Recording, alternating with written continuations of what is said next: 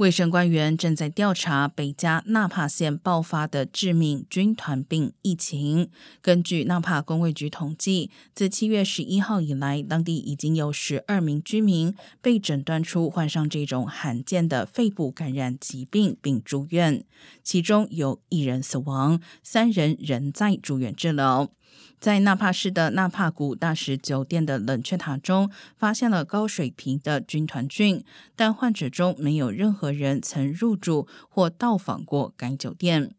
军团菌在温水中生长，人们可以通过吸入含有细菌的小水滴被感染，但不会在人与人之间传播。